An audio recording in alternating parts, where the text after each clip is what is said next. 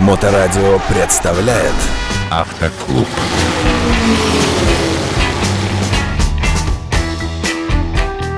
Доброе время суток, вы на волне Моторадио. В эфире программа «Автоклуб» с участием Татьяны Ермаковой, замечательного автомобильного эксперта и автоинструктора. Татьяна, здравствуйте. Здравствуйте.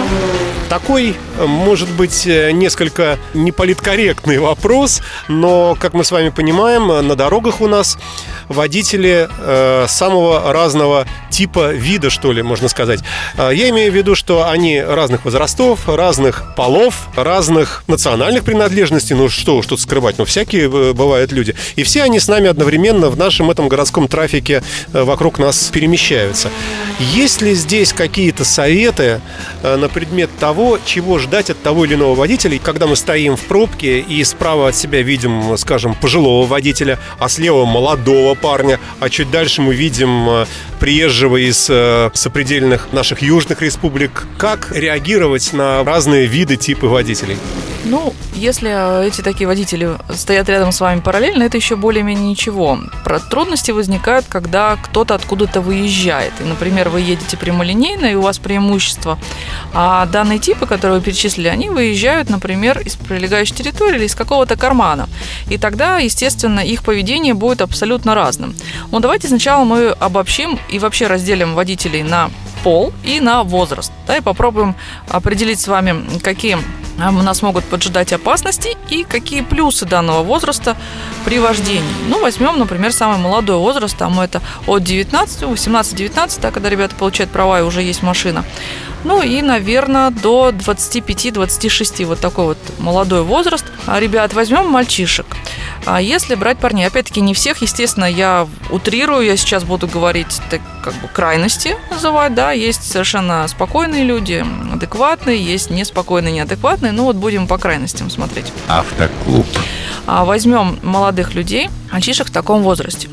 Значит, что у них самое такое вот на первом месте? Это, конечно же, жажда скорости, жажда движения. И самоутверждение. И обязательно самоутверждение среди других и показать, что ты круче всех. Назовем это горцевание. Вот я люблю пограцевать. Особенно, если рядом сидит девушка, перед ней так выпендриться, это вообще хлебом не корми.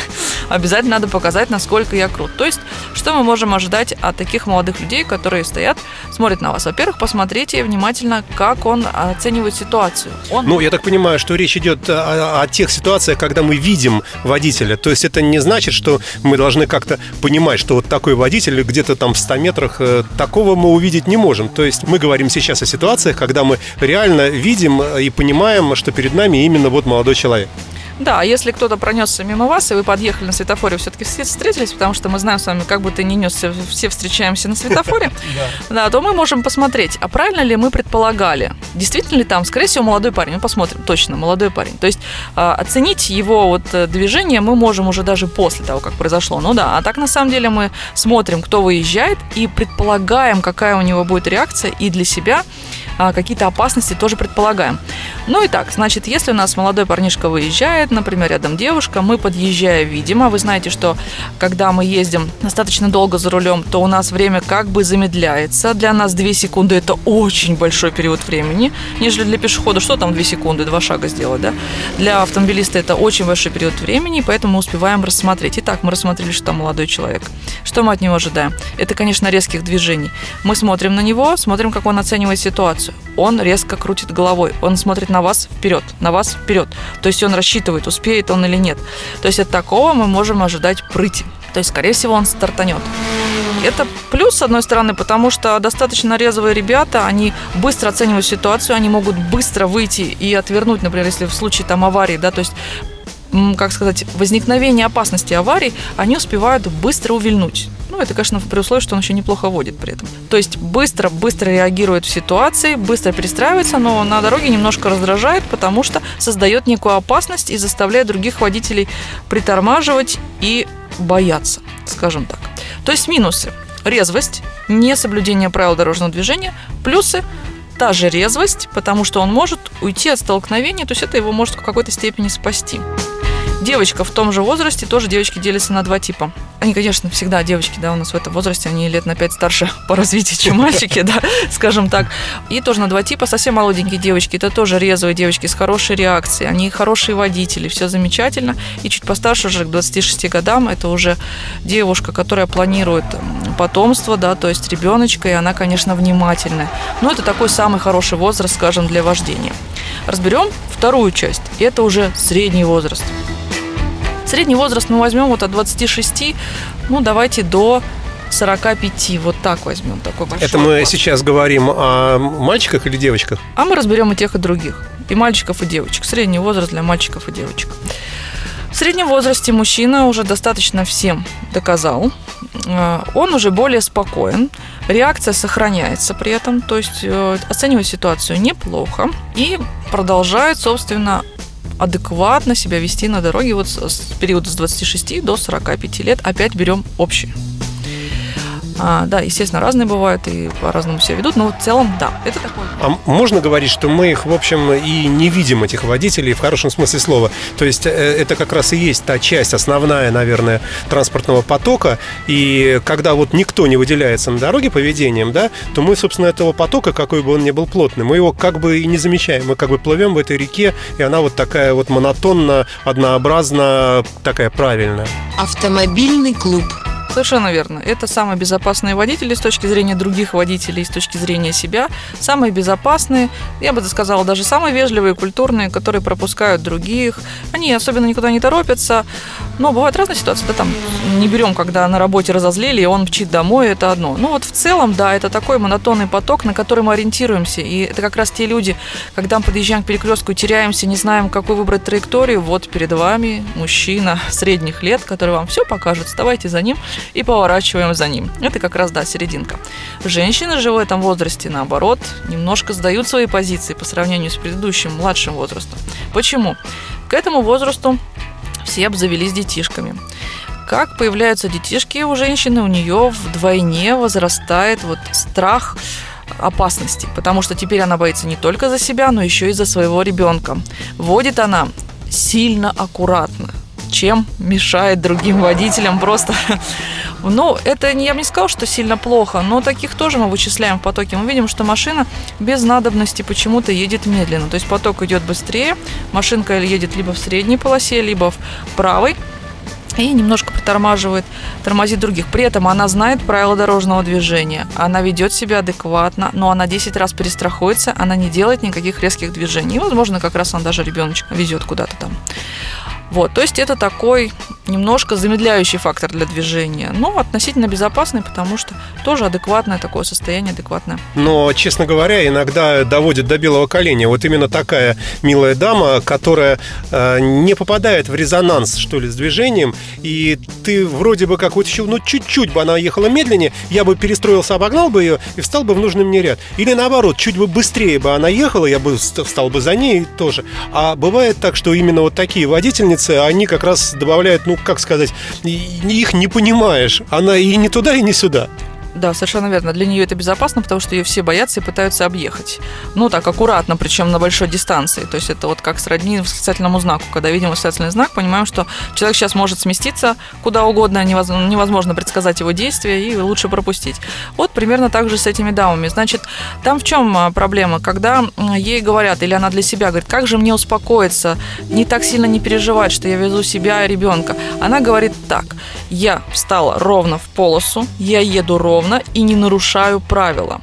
Вот это не совсем верная позиция. Да, с одной стороны, себя оправдать можно своим поведением, то есть свое поведение, да, вот таким вот правилом, как я не нарушаю, я ровненько еду, но для других создаешь опасность. Поэтому если ты едешь даже ровненько, в средней полосе, вроде бы никому не мешаешь, поглядывай по сторонам, по зеркалам, посмотри, может быть, за тобой уже 10 тысяч машин скопилось, а из-за того, что так ровненько едешь, никому не проехать. А сместился бы ты немножко правее, глядишь, и поток бы весь прошел. И все бы они уехали, а ты в хвосте. И все безопасно и мило. И хорошо. А как реагировать? Э, Вроде бы и водительница взрослая, опытная, вроде бы, да?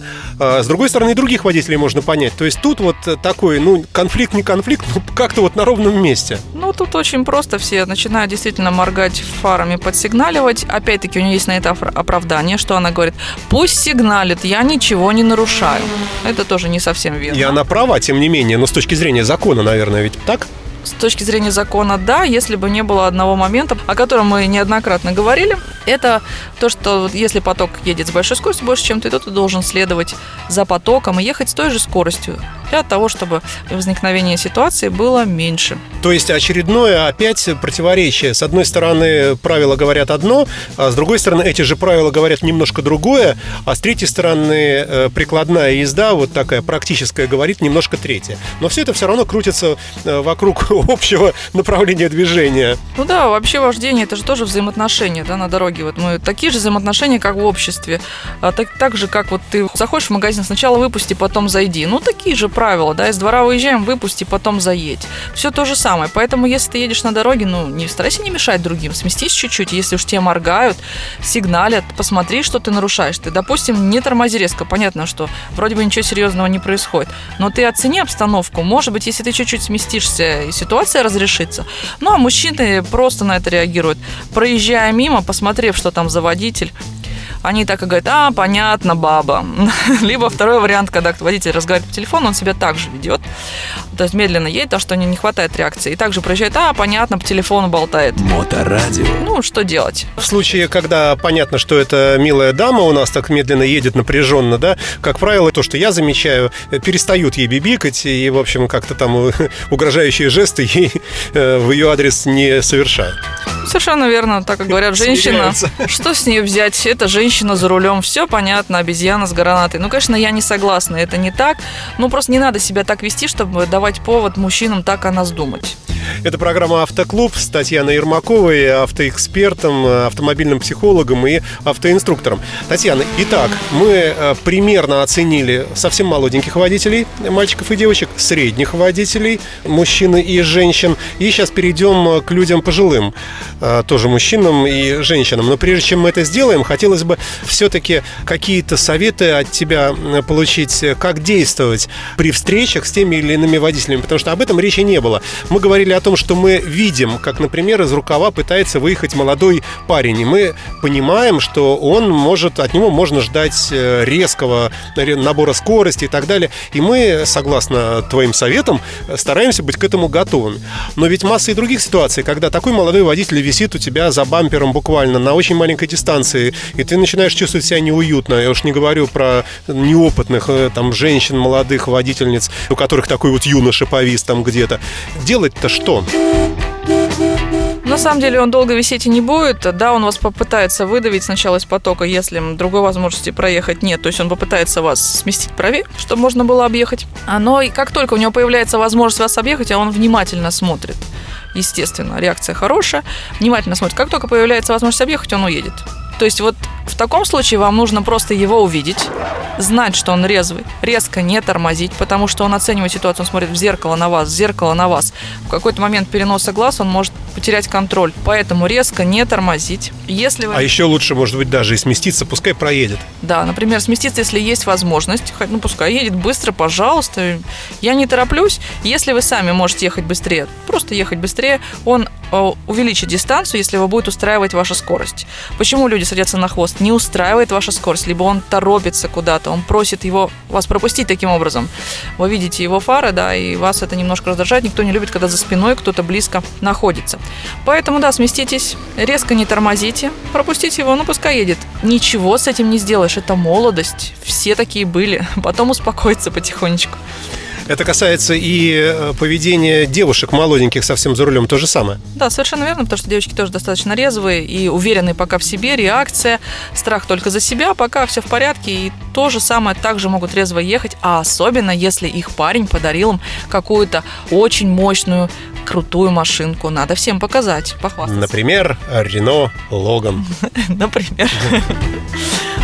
Ну, конечно, это имеется в виду Mercedes, BMW, Lexus, Infiniti, Audi. Ну, как, конечно, надо показать им, что у меня мощная машина, и я что-то умею. Девочки это часто делают, показывают. Ну, э, это действительно часть нашей жизни, часть нашего трафика. Вот эти, как сейчас любят называть, успешные люди, которые достигли успехов, я так в кавычках все это говорю, вот, да, но деньги появились, и это тоже отдельная категория, возможно, мы когда-нибудь сделаем тоже об этом программу.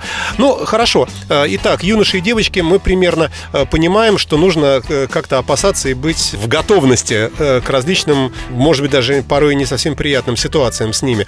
Средний возраст, я так понимаю, особо у нас опасений не вызывает. Да, потому что едет относительно по правилам ровно, и как раз вот ожидайте соблюдения правил от такого водителя. То есть, если вам нужно объехать, вам придется немножко нарушить, чтобы пойти как бы в противовес этому водителю и его объехать. То есть вам придется порезвее, а она как с какой скоростью ехала, так с такой скоростью поедет. И заранее остановится на мигающий зеленый. Навряд ли, скорее всего, заранее остановится. На желтый так уж тем более, поэтому готовьтесь к таким вот вещам. Ну и давай напоследок э, отметим э, водителей пожилых, которых тоже у нас много. Слава богу, у нас пожилые водители и водительницы, по счастью, э, живут теперь дольше, здоровее, и мы их видим в большом достаточно количестве на дорогах. По отношению к ним, какие бы рекомендации ты бы дала бы нашим слушателям? Автомобильный клуб. Бабули это вообще, в принципе, абсолютно не страшные персонажи, как все предполагают. Я бы сказала, что дедули гораздо пострашнее.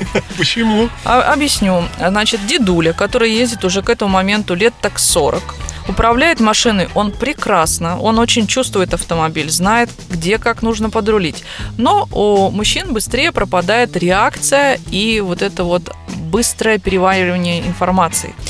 А, соответственно, дедуля ехать-то едет, но ничего не видит. Если мы видим в потоке вот такую медленно едущую машинку посередине, в принципе, едущую по правилам, вот это не всегда женщина среднего возраста, это иногда дедуля, которая едет, я знаю, 60, я уверена, и прям вот даже видно, уверенность чувствуется, прет из всех щелей, из всех окон, уверенный водитель перед тобой. Ну, всем мешающий. Это дедуля. И вот что можно ожидать от дедуль? Они достаточно резво как раз выезжают из дворов, выезжают сначала нос высунули, а только потом посмотрели, едет кто-то или нет. А потому что я уверен, за 40 лет я смогу, если что, все. Ну, к сожалению, уже нет. Уже реакция не та. И многие водители, вы, наверное, знаете, я ни в коем случае не хочу дедуль обидеть, э, но вот ситуация такая, что многие водители говорят, если едет дед в кепке и в очках, все, берегись. Раньше это было еще на Волге. Водитель в кепке, в очках и на Волге – это самый страшный водитель, если это дедуля. Но на самом деле, да, вы просто хочу как бы к дедушкам обратиться. Не забывайте, что реакция у вас к 70 годам ухудшается очень сильно. Вы медленные, вы плохо слышите, вы не очень хорошо видите. Управляете машиной вы прекрасно. Но исходя из этого, поуступайте почаще, посмотрите несколько раз. Не надо выезжать, думая, что ничего не изменилось за 40 лет. Э, за 40 лет э, интенсивность движения увеличилась в разы, скорости возросли. То есть будьте просто бдительнее, несколько раз проверьте. Ну, к сожалению, на этом э, время наше подошло к концу. Большое спасибо за интересную лекцию. Татьяна Ермакова, автомобильный инструктор, автомобильный психолог, автомобильный эксперт, э, была в студии Моторадио, э, за что мы бесконечно благодарим. До новых встреч. И вам спасибо, до новых встреч. Автоклуб на Моторадио.